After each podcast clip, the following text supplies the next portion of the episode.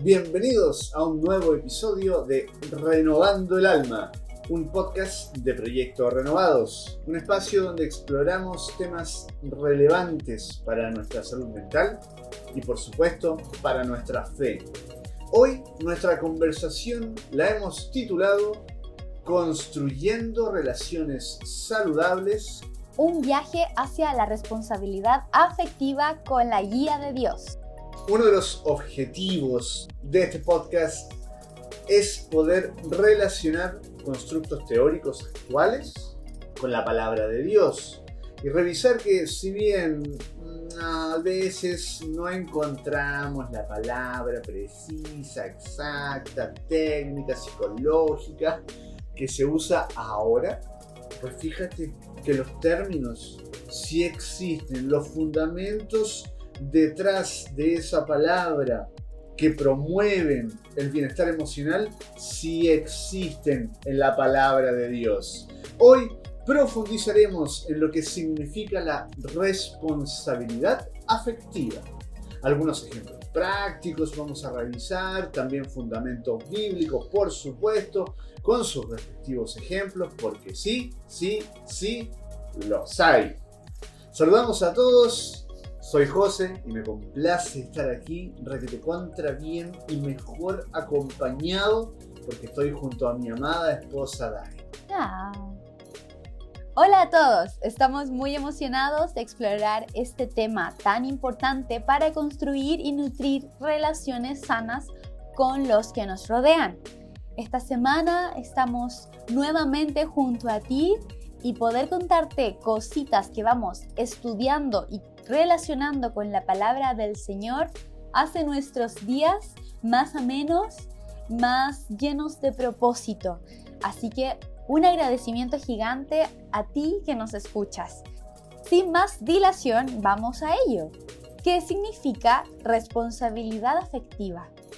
La responsabilidad afectiva se refiere a la capacidad de una persona para manejar adecuadamente sus emociones y sentimientos en sus relaciones con los demás. Implica ser consciente de cómo nuestras acciones, palabras y expresiones emocionales pueden afectar a los demás y asumir la responsabilidad de ellas. ¡Wow! Es un temón porque yo debo decir que sin saberlo claramente, sin saberlo, yo era muy irresponsable afectivamente no es algo que te enseñen necesariamente en el colegio o en las universidades. Y es algo vital de aprender para construir relaciones sanas. La responsabilidad afectiva implica ser honesto y claro en la comunicación emocional, expresando nuestros sentimientos y expectativas de manera abierta y respetuosa, que tampoco es fácil de hacer porque es saber cuáles son las emociones que estoy sintiendo en el momento en que lo estoy sintiendo y poder expresarlo. No es tan fácil. También la responsabilidad afectiva implica establecer límites emocionales saludables y ser consciente de nuestras propias necesidades y las de la otra persona en la relación. Aquí se mezclan temas que ya hemos mencionado antes, como el amor propio, como el autocuidado.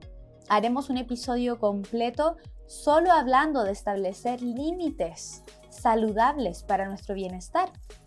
Ahora, como les decía, para poder ser responsable efectivamente, debo aprender a conocerme y también a identificar emociones.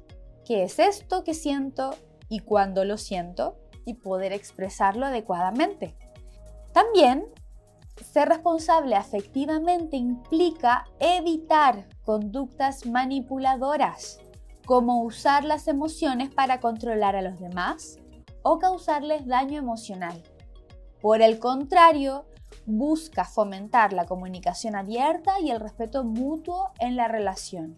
Vamos a profundizar en algunos ejemplos de esto más adelante. También implica ser consciente de nuestras propias emociones y cómo éstas pueden influir en nuestras decisiones y acciones. Aprender a gestionar nuestras emociones de manera saludable y considerar que está bien sentirlas, pero ponerles un poco de cabeza, es esencial para mantener relaciones afectivas positivas y equilibradas. Les vamos a recomendar un canal, más bien un episodio del canal de YouTube Hablemos con la vida, específicamente el video ¿Qué sucede cuando conoces al Señor? Responsabilidad afectiva. Es un video de animación, pero nos pareció sumamente amigable para poder entender en lo concreto de qué estamos hablando cuando hablamos de responsabilidad afectiva.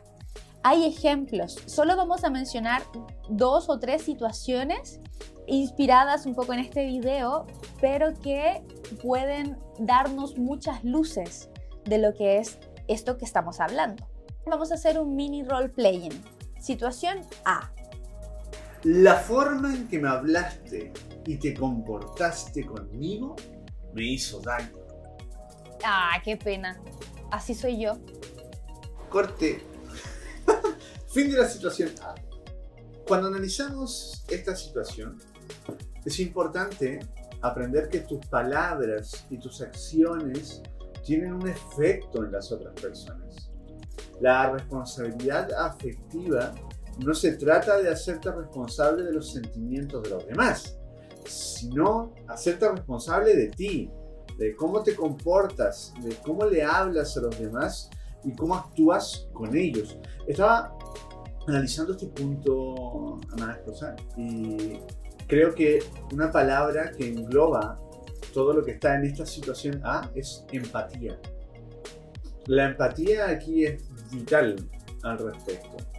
Y estaba revisando eh, un estudio que se hizo sobre el tema de la empatía, que se llevó a cabo por Sarah H. Conrad y lo publicó en la revista Journal of Personality and Social Psychology.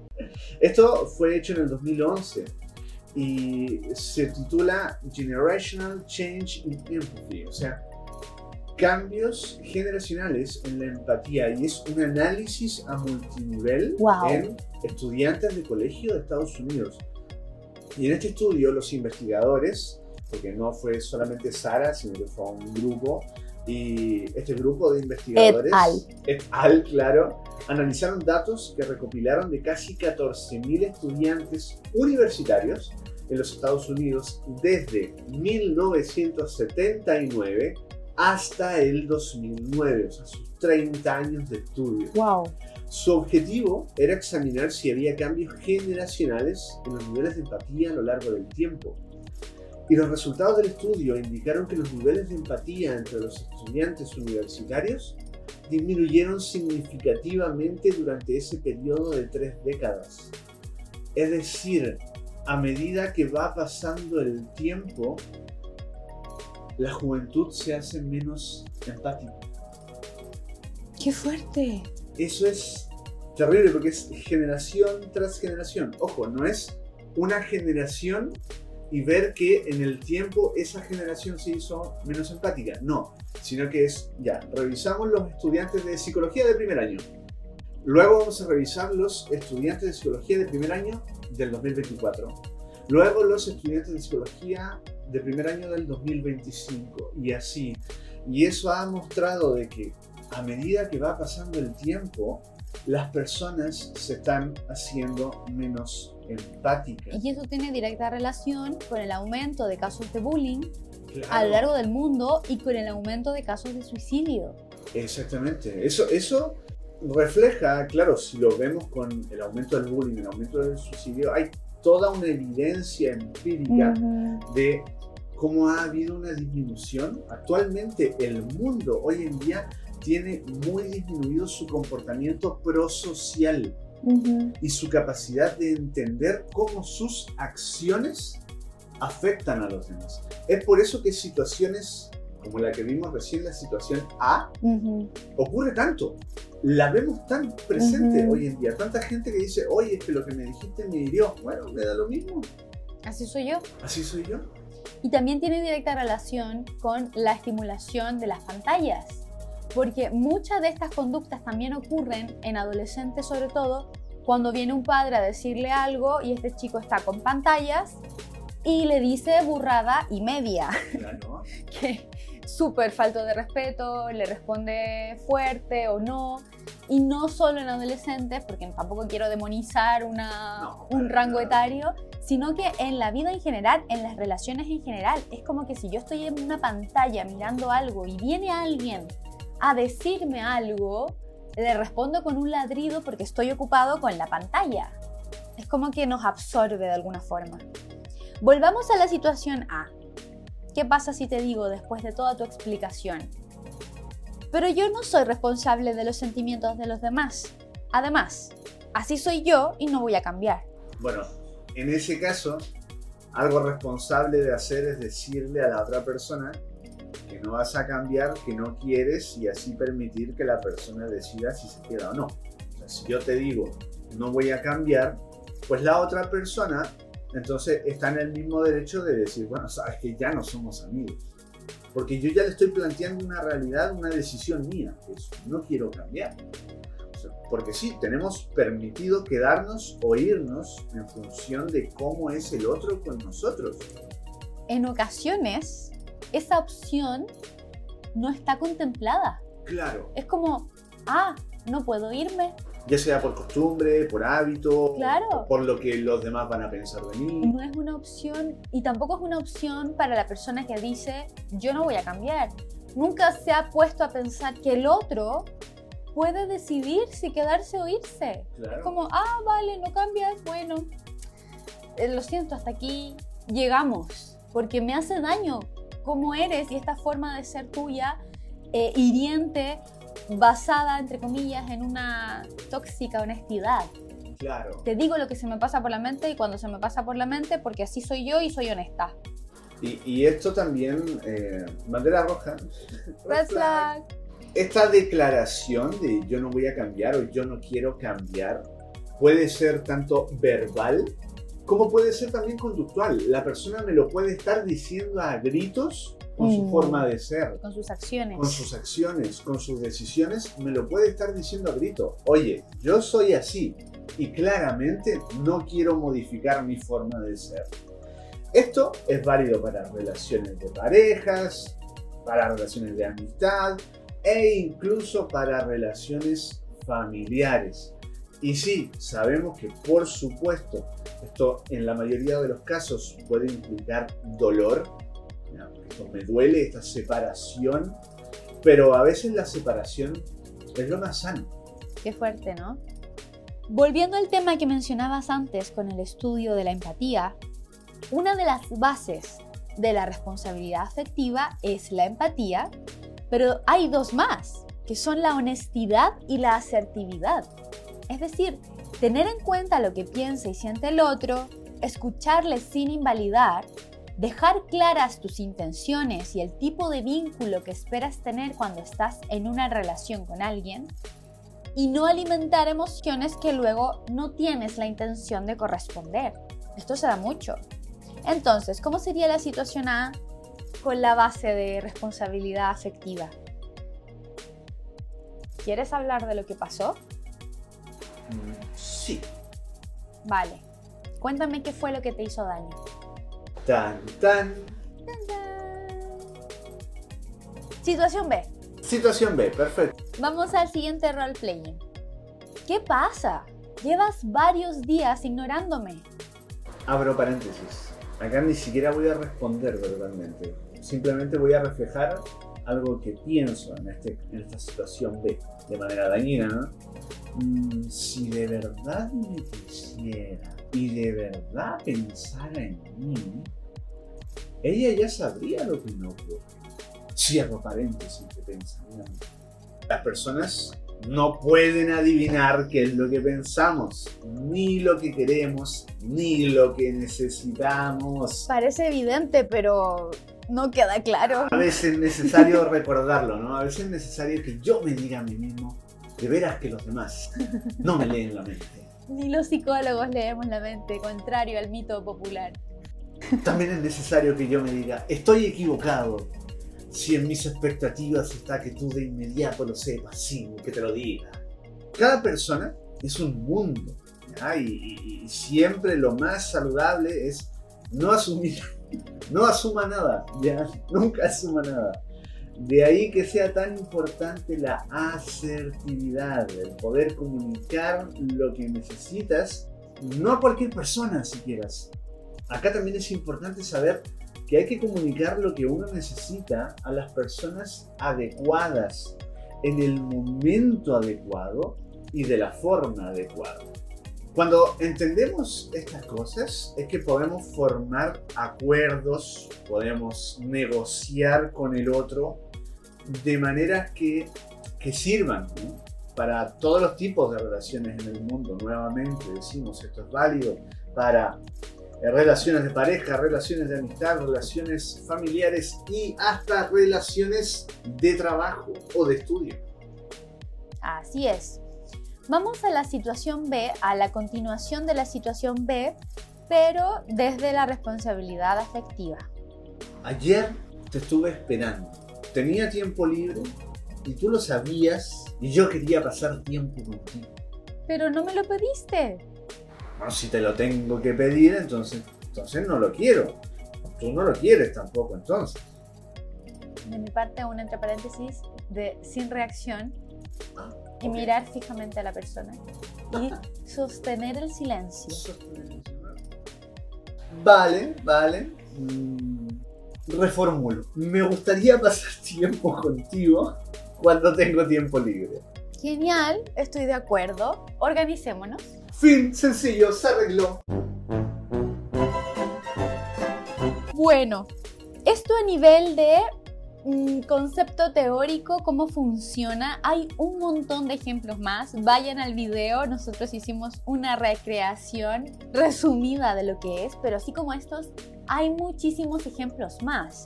No solo del asumir, también del, de los celos. Muchos celos o muchas reacciones de te vi con ella, te vi mirándola, me hace sentir mal, me hace sentir rechazada cuando miras a otra. Y ojo, ojo con eso, porque no somos ciegos, estamos mirando alrededor nuestro. O sea, es como que tuviera que tener un, uno de estos que ponen a los caballitos de carrera para no mirar para el lado a ninguna persona más y aún así no podría porque mucha gente se cruza por delante. Claro. Entonces, ojo con el asumir. También si quisieran, nos ponen en los comentarios si quisieran tener un episodio entero respecto de los celos y de qué hacer cuando hay celos. Es también es un temor muy Es un temor muy grande porque no se da solo en relaciones de pareja, se da en relaciones de amistad mucho. Y, y yo me acuerdo cuando estaba trabajando en colegio, que se da, estoy hablando de quinto de primaria, sexto de primaria, que le dices a la amiga, no quiero que seas amiga de la otra tú eres mi amiga, no te juntes con la otra. ¡Wow! Estamos hablando de niños. Cierro paréntesis. Continuamos con el tema para no irnos por las ramas. No, no, estaba entretenido. Volvamos a eh, uno de los conceptos que íbamos a hablar también, relaciona la responsabilidad afectiva, y es que tenía un apellido con la guía de Dios. Y aunque la Biblia no utiliza específicamente el término responsabilidad afectiva, o sea, si tú te vas a una concordancia, no lo vas a encontrar, sí podemos ver ejemplos de personas en la Biblia que mostraron responsabilidad emocional y madurez en sus relaciones con Dios y con los demás. Vamos a ver algunos ejemplos. Génesis 45 y nos cuenta la historia de José y sus hermanos. ¡Wow! Esta historia yo le invito a que si usted no la conoce o no sabe muy bien de lo que estamos hablando, yo te invito a que revise la Biblia para que tengas el contexto de todo. Cuando José ya era el... El consejero del faraón, ¿no? El gobernador, ¿sí? Ya estaba en esta posición, en este alto cargo en Egipto entonces José se da a conocer a sus hermanos. Él estaba como gobernador de Egipto, había sido levantado en un alto cargo después de que sus hermanos lo habían vendido a, ser esclavo. Cuando finalmente José revela su identidad a sus hermanos, demostró una responsabilidad afectiva tremenda al perdonarlos y consolarlos, porque sus hermanos estaban allí pidiendo ayuda a este gobernador. Necesitaban alimento, necesitaban, y bueno, pasan una serie de cosas que Dios le inspira a José a realizar y por lo tanto llegan a este punto donde los chicos están, ayúdenos, por favor, gobernador. Cuando él revela su identidad, a pesar del daño emocional que le habían causado en el pasado, tiene una madurez y una fortaleza tremenda para perdonarlos y consolarlos. Entonces, dice así el 45.1, no podía ya José contenerse delante de todos los que estaban al lado suyo y clamó, haced salir de mi presencia a todos. Y no quedó nadie con él al darse a conocer José a sus hermanos. Entonces se dio a llorar a gritos y oyeron los egipcios y oyó también la casa de Faraón. Y dijo José a sus hermanos, yo soy José, ¿vive aún mi padre? Y sus hermanos no pudieron responderle porque estaban turbados delante de él. Me imagino que deben haber quedado en shock. Un shock tremendo. Shock tremendo porque hasta ese punto ellos creían que José había muerto. Entonces dijo José a sus hermanos, acercaos ahora a mí. Y ellos se acercaron. Y él dijo, yo soy José vuestro hermano, el que vendisteis para Egipto. Ahora pues, no os entristezcáis, ni os pese de haberme vendido acá, porque para preservación de vida me envió Dios delante de vosotros. Se me, se me pone la piel chinita, porque es para preservación de vida, gracias a José.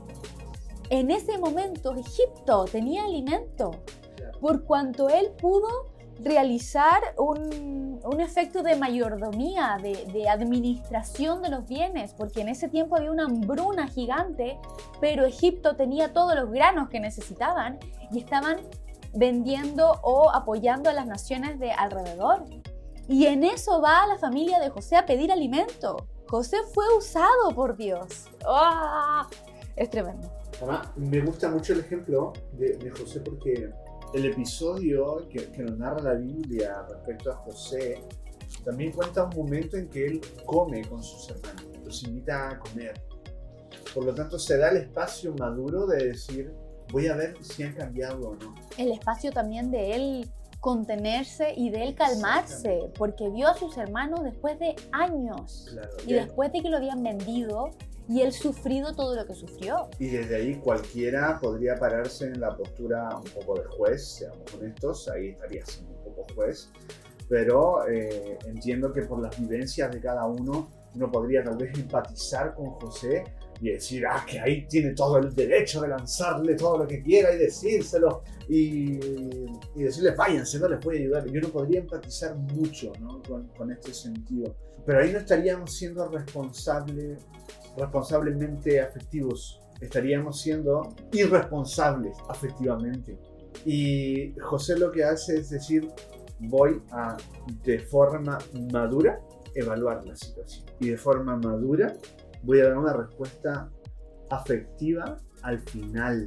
No solamente dejándome llevar por los primeros estímulos. Ah, que los vi. Ah, me enojé.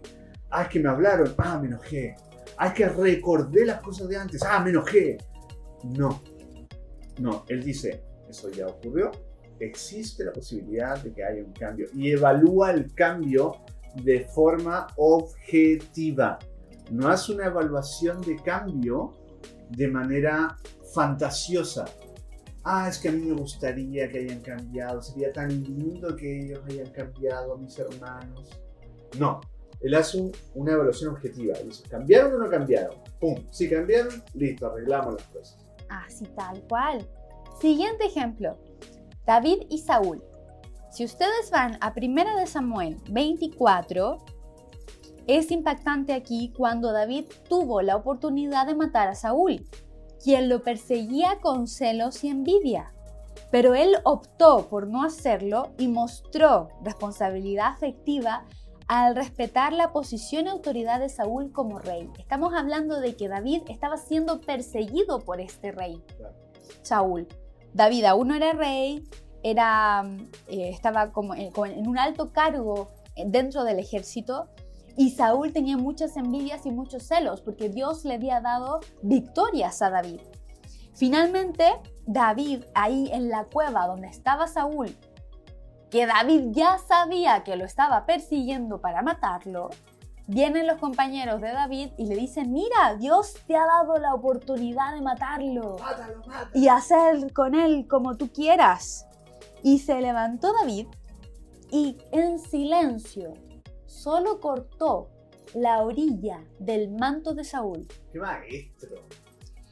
Luego le dijo a sus hombres, los reprendió y les dijo, Dios me guarde de hacer tal cosa contra mi Señor, el ungido de Jehová, que yo extienda mi mano contra él, porque es el ungido.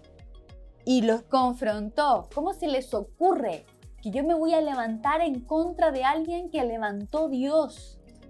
¡Wow! Y esto nos pega el palo a todos los que en algún momento hemos murmurado o hablado mal en contra de pastores que han sido llamados por Dios. En contra de, oficiales, En contra de en autoridades. autoridades, claro. Cuando se te ha pasado por la mente este, pero ¿quién se cree?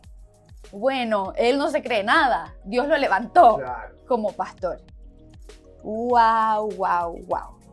Así que es tremendo porque después David y Saúl se encuentran y David le muestra, mira, mira rey, Mira este pedacito de tela que tengo acá. mientras tú dormías, yo pude haber hecho algo, pero no lo hice, porque sé que Dios te ha llamado y te ha ungido. Conoce pues y ve que no hay mal ni traición en mi mano, que no he querido ganar las batallas para gloria personal, ni he pecado contra ti. Sin embargo, tú andas a casa de mi vida para quitármela. Juzgue Jehová entre tú y yo, y véngueme de ti Jehová, pero mi mano no será contra ti. Buena carta la que jugó ahí David. O sea, yo no haré nada en contra tuya. Si pasa algo, es Dios quien lo quiere, Claro. pero yo no me levantaré en contra tuya. Eso es genial en, en- en relación a todo lo que tiene que ver con la culpa después de hacer algo malo.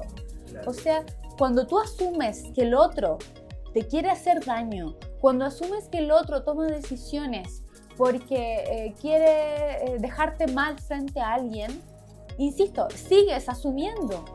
Y a veces puede ser que no era nada de lo que tú pensabas.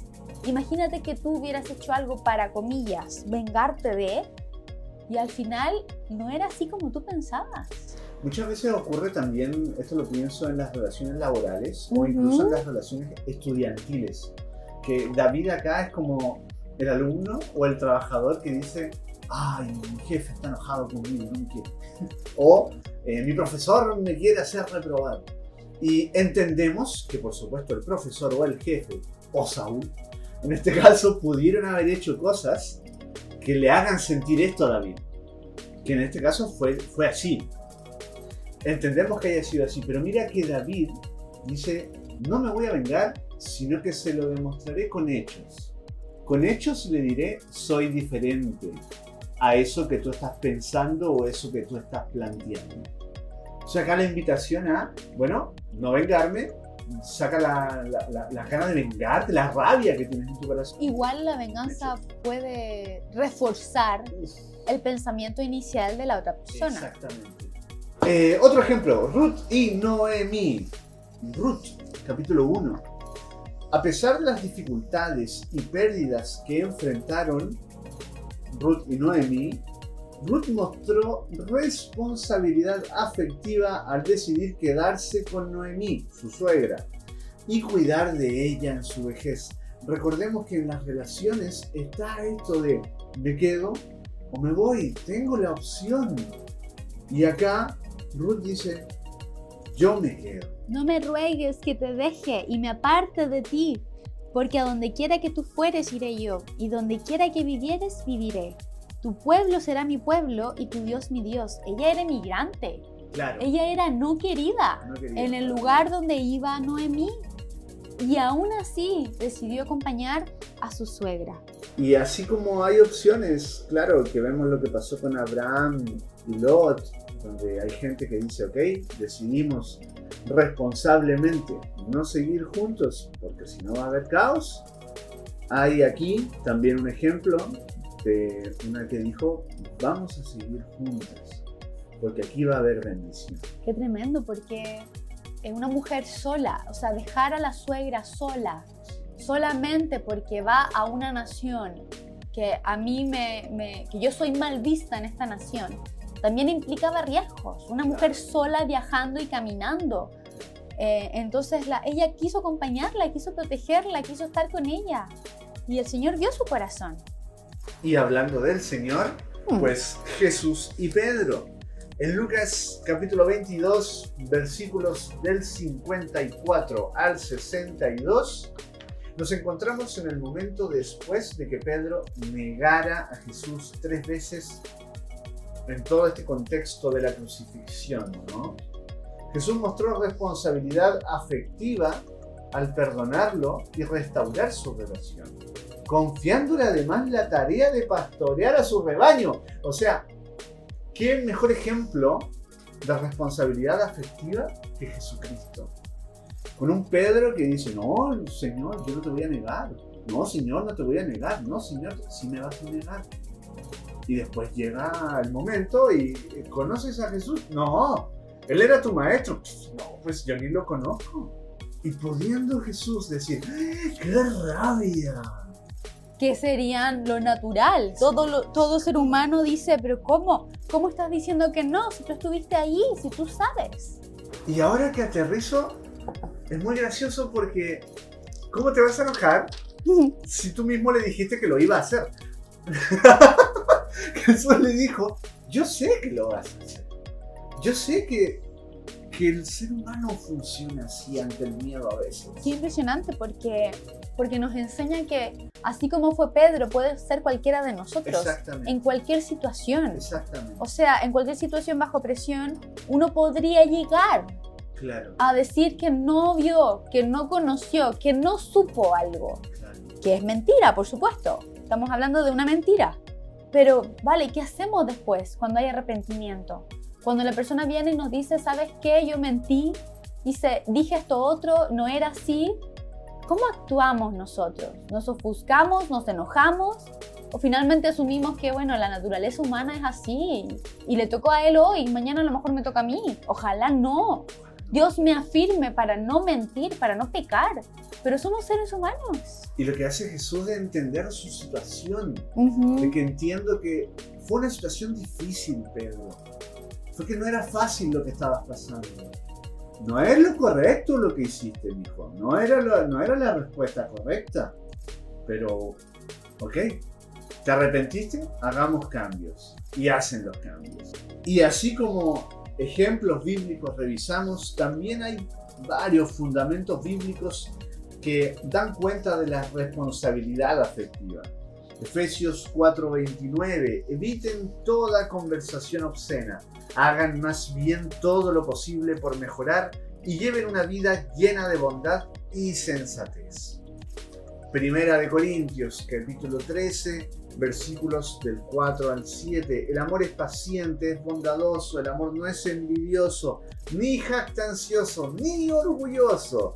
No se comporta con rudeza, no es egoísta, no se enoja fácilmente, no guarda rencor. El amor no se deleita en la maldad, sino que se regocija con la verdad.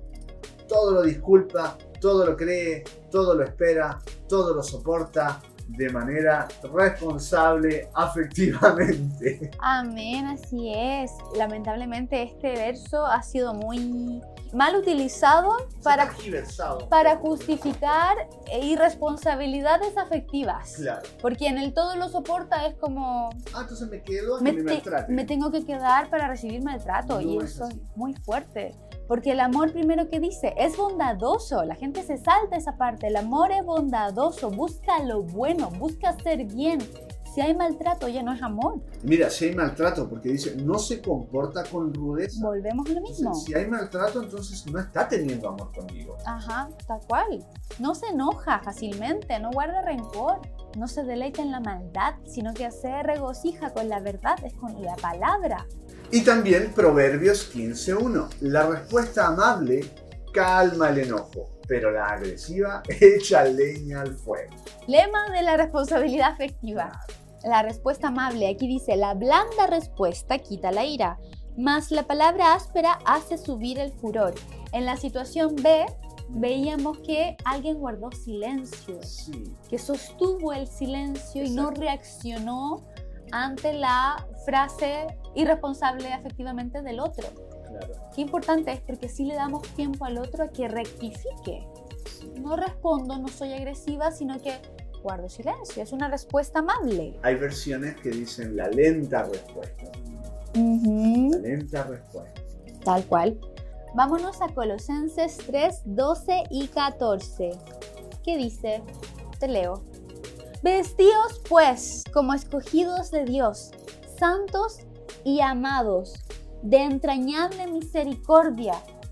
Aquí dice, "De- revístanse de afecto entrañable y de bondad, humildad, amabilidad, paciencia, soportense unos a otros y perdónense si alguno tiene queja contra otro.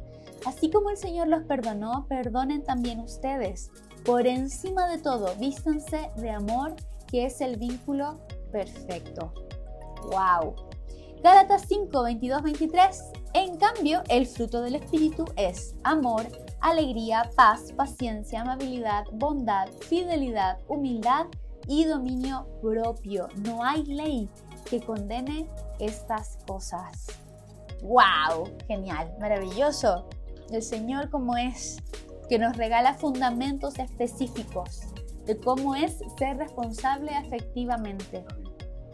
Y ahora, ¿sabían que en la Biblia encontramos un ejemplo de una relación de pareja, de matrimonio sana y con responsabilidad afectiva? Amo Josito y. En la Biblia. Ah, es el matrimonio de Priscila y Aquila. Vámonos a Hechos 18.1.3. Hechos 18.1.3. ¿Quiénes son estos señores? Un matrimonio. Es impresionante el testimonio de esta pareja. Estamos en contexto de viajes de el apóstol Pablo. Priscila y Aquila, una relación que se destaca por su compromiso mutuo, por su apoyo y servicio en el ministerio y en su vida juntos. Eran una pareja casada que conocieron al apóstol Pablo en Corinto. A través de los relatos bíblicos podemos ver cómo su relación muestra características de una relación sana y con responsabilidad afectiva. En Hechos 18 del 1 al 3 se menciona cómo Priscila y Aquila trabajaban juntos como artesanos en la fabricación de tiendas. Su colaboración muestra cómo se apoyaban y complementaban mutuamente en su trabajo y vida diaria. Colaboración y apoyo mutuo, elementos centrales de la responsabilidad afectiva. Luego en Hechos 18, 24 y 26 vemos también cómo Priscila y Aquila tomaron a Apolos bajo su tutela y le explicaron con mayor precisión el camino de Dios. Hablamos de enseñanza y de discipulado. Eran mentores espirituales para otros, lo que indica un compromiso con el crecimiento espiritual y el cuidado del prójimo. Y esto es muy importante porque esto significa que leían la palabra de Dios, Claro. estudiaban para poder tener alimento de fe, fundamentado en la fe y en la esperanza en la palabra de Dios, para entregarle a otros. Y ojo que la Biblia indica que Apolos era poderoso en las escrituras, que había sido instruido en el camino del Señor, siendo de espíritu fervoroso, hablaba y enseñaba diligentemente lo concerniente al Señor, aunque solamente conocía el bautismo de Juan. Y comenzó a hablar con denuedo en la sinagoga, pero cuando le oyeron Priscila y Aquila, le tomaron aparte, es decir, ven con nosotros a Apolo, y le expusieron más exactamente el camino de Dios.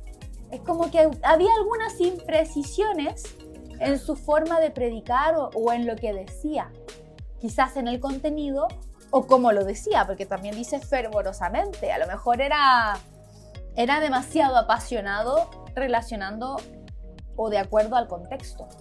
Me recuerda mucho a esta figura pastoral eh, o el oficial de la iglesia que- o el varón de la iglesia que en mi caso me enseñaba, me decía, para ser ujier tiene que hacerlo bien de esta manera, mejore tal cosa, ¿no? Es una figura muy de eh, Priscila y Aquila. Muy de padres también. Muy de padres, claro. Eh, otro punto que tiene este matrimonio, el sacrificio por los demás. En Romanos 16, versículos 3 y 4, qué bonito lo que dice acá. Hay una pequeña carta que dice, saluden a Priscila y a Aquila, mis colaboradores en Cristo Jesús. ¡Wow! Ellos expusieron su propia vida para salvarme, es una carta de Pablo. No solo yo les doy las gracias, sino también todas las iglesias de los gentiles. Pablo envía sus saludos a Priscila y Aquila, mencionando que arriesgaron sus vidas por él. Esto muestra cómo estaban dispuestos a sacrificar por otros y demostrar su amor y cuidado hacia los demás, llegando incluso a, sacrificar o a exponer su propia vida también tenían servicio en el ministerio, que creo que ya va cayendo de redondo con lo que hemos visto. Priscila y Aquila viajaron con Pablo y se unieron a su ministerio en diferentes lugares. Estuvieron en Éfeso y en Roma también.